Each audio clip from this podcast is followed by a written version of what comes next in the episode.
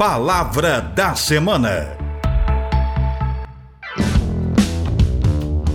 Olá, a palavra desta semana é animal.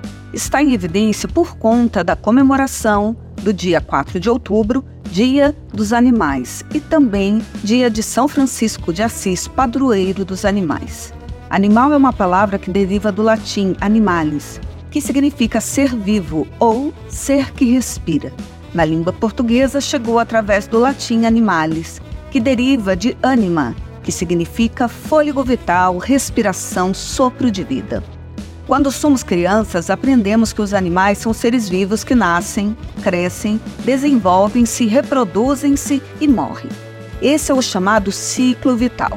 Também podemos classificá-los em vertebrados, invertebrados, selvagens, domésticos, terrestres, aquáticos, aéreos e mais denominações e classificações.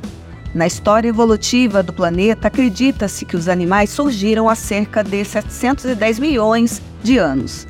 Alguns especialistas dizem que o primeiro animal domesticado foi o cachorro, o cão, a partir dos lobos, há mais ou menos 30 mil anos no período paleolítico. A palavra animal também pode ser usada para designar uma pessoa insensível, desumana, estúpida, cruel, grosseira ignorante. Também há uma pessoa que se entrega aos prazeres, ao sexo, à lascividade. É, o ser humano é um animal, um animal racional.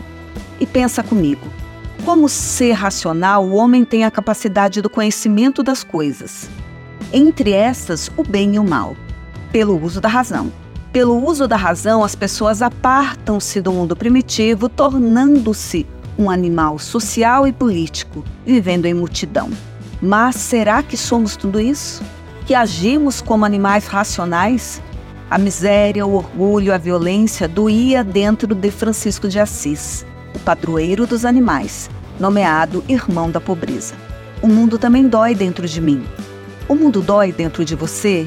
O mundo dói dentro de mim pelo uso da força deliberada, pelo poder, pela ameaça, pelo preconceito, pelo racismo, pelo sofrimento, pela fragilidade alimentar, pelo assassinato, pela morte. Dizem que o cão é o melhor amigo do homem. Tomara que seja mesmo. Ó oh, mestre, fazer que eu procure mais.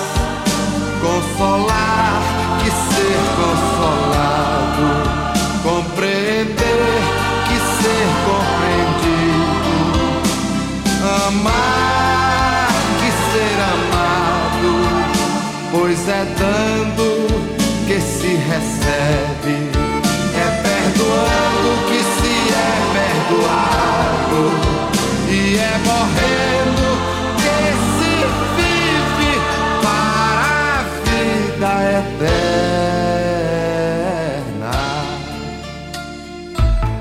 Palavra da Semana.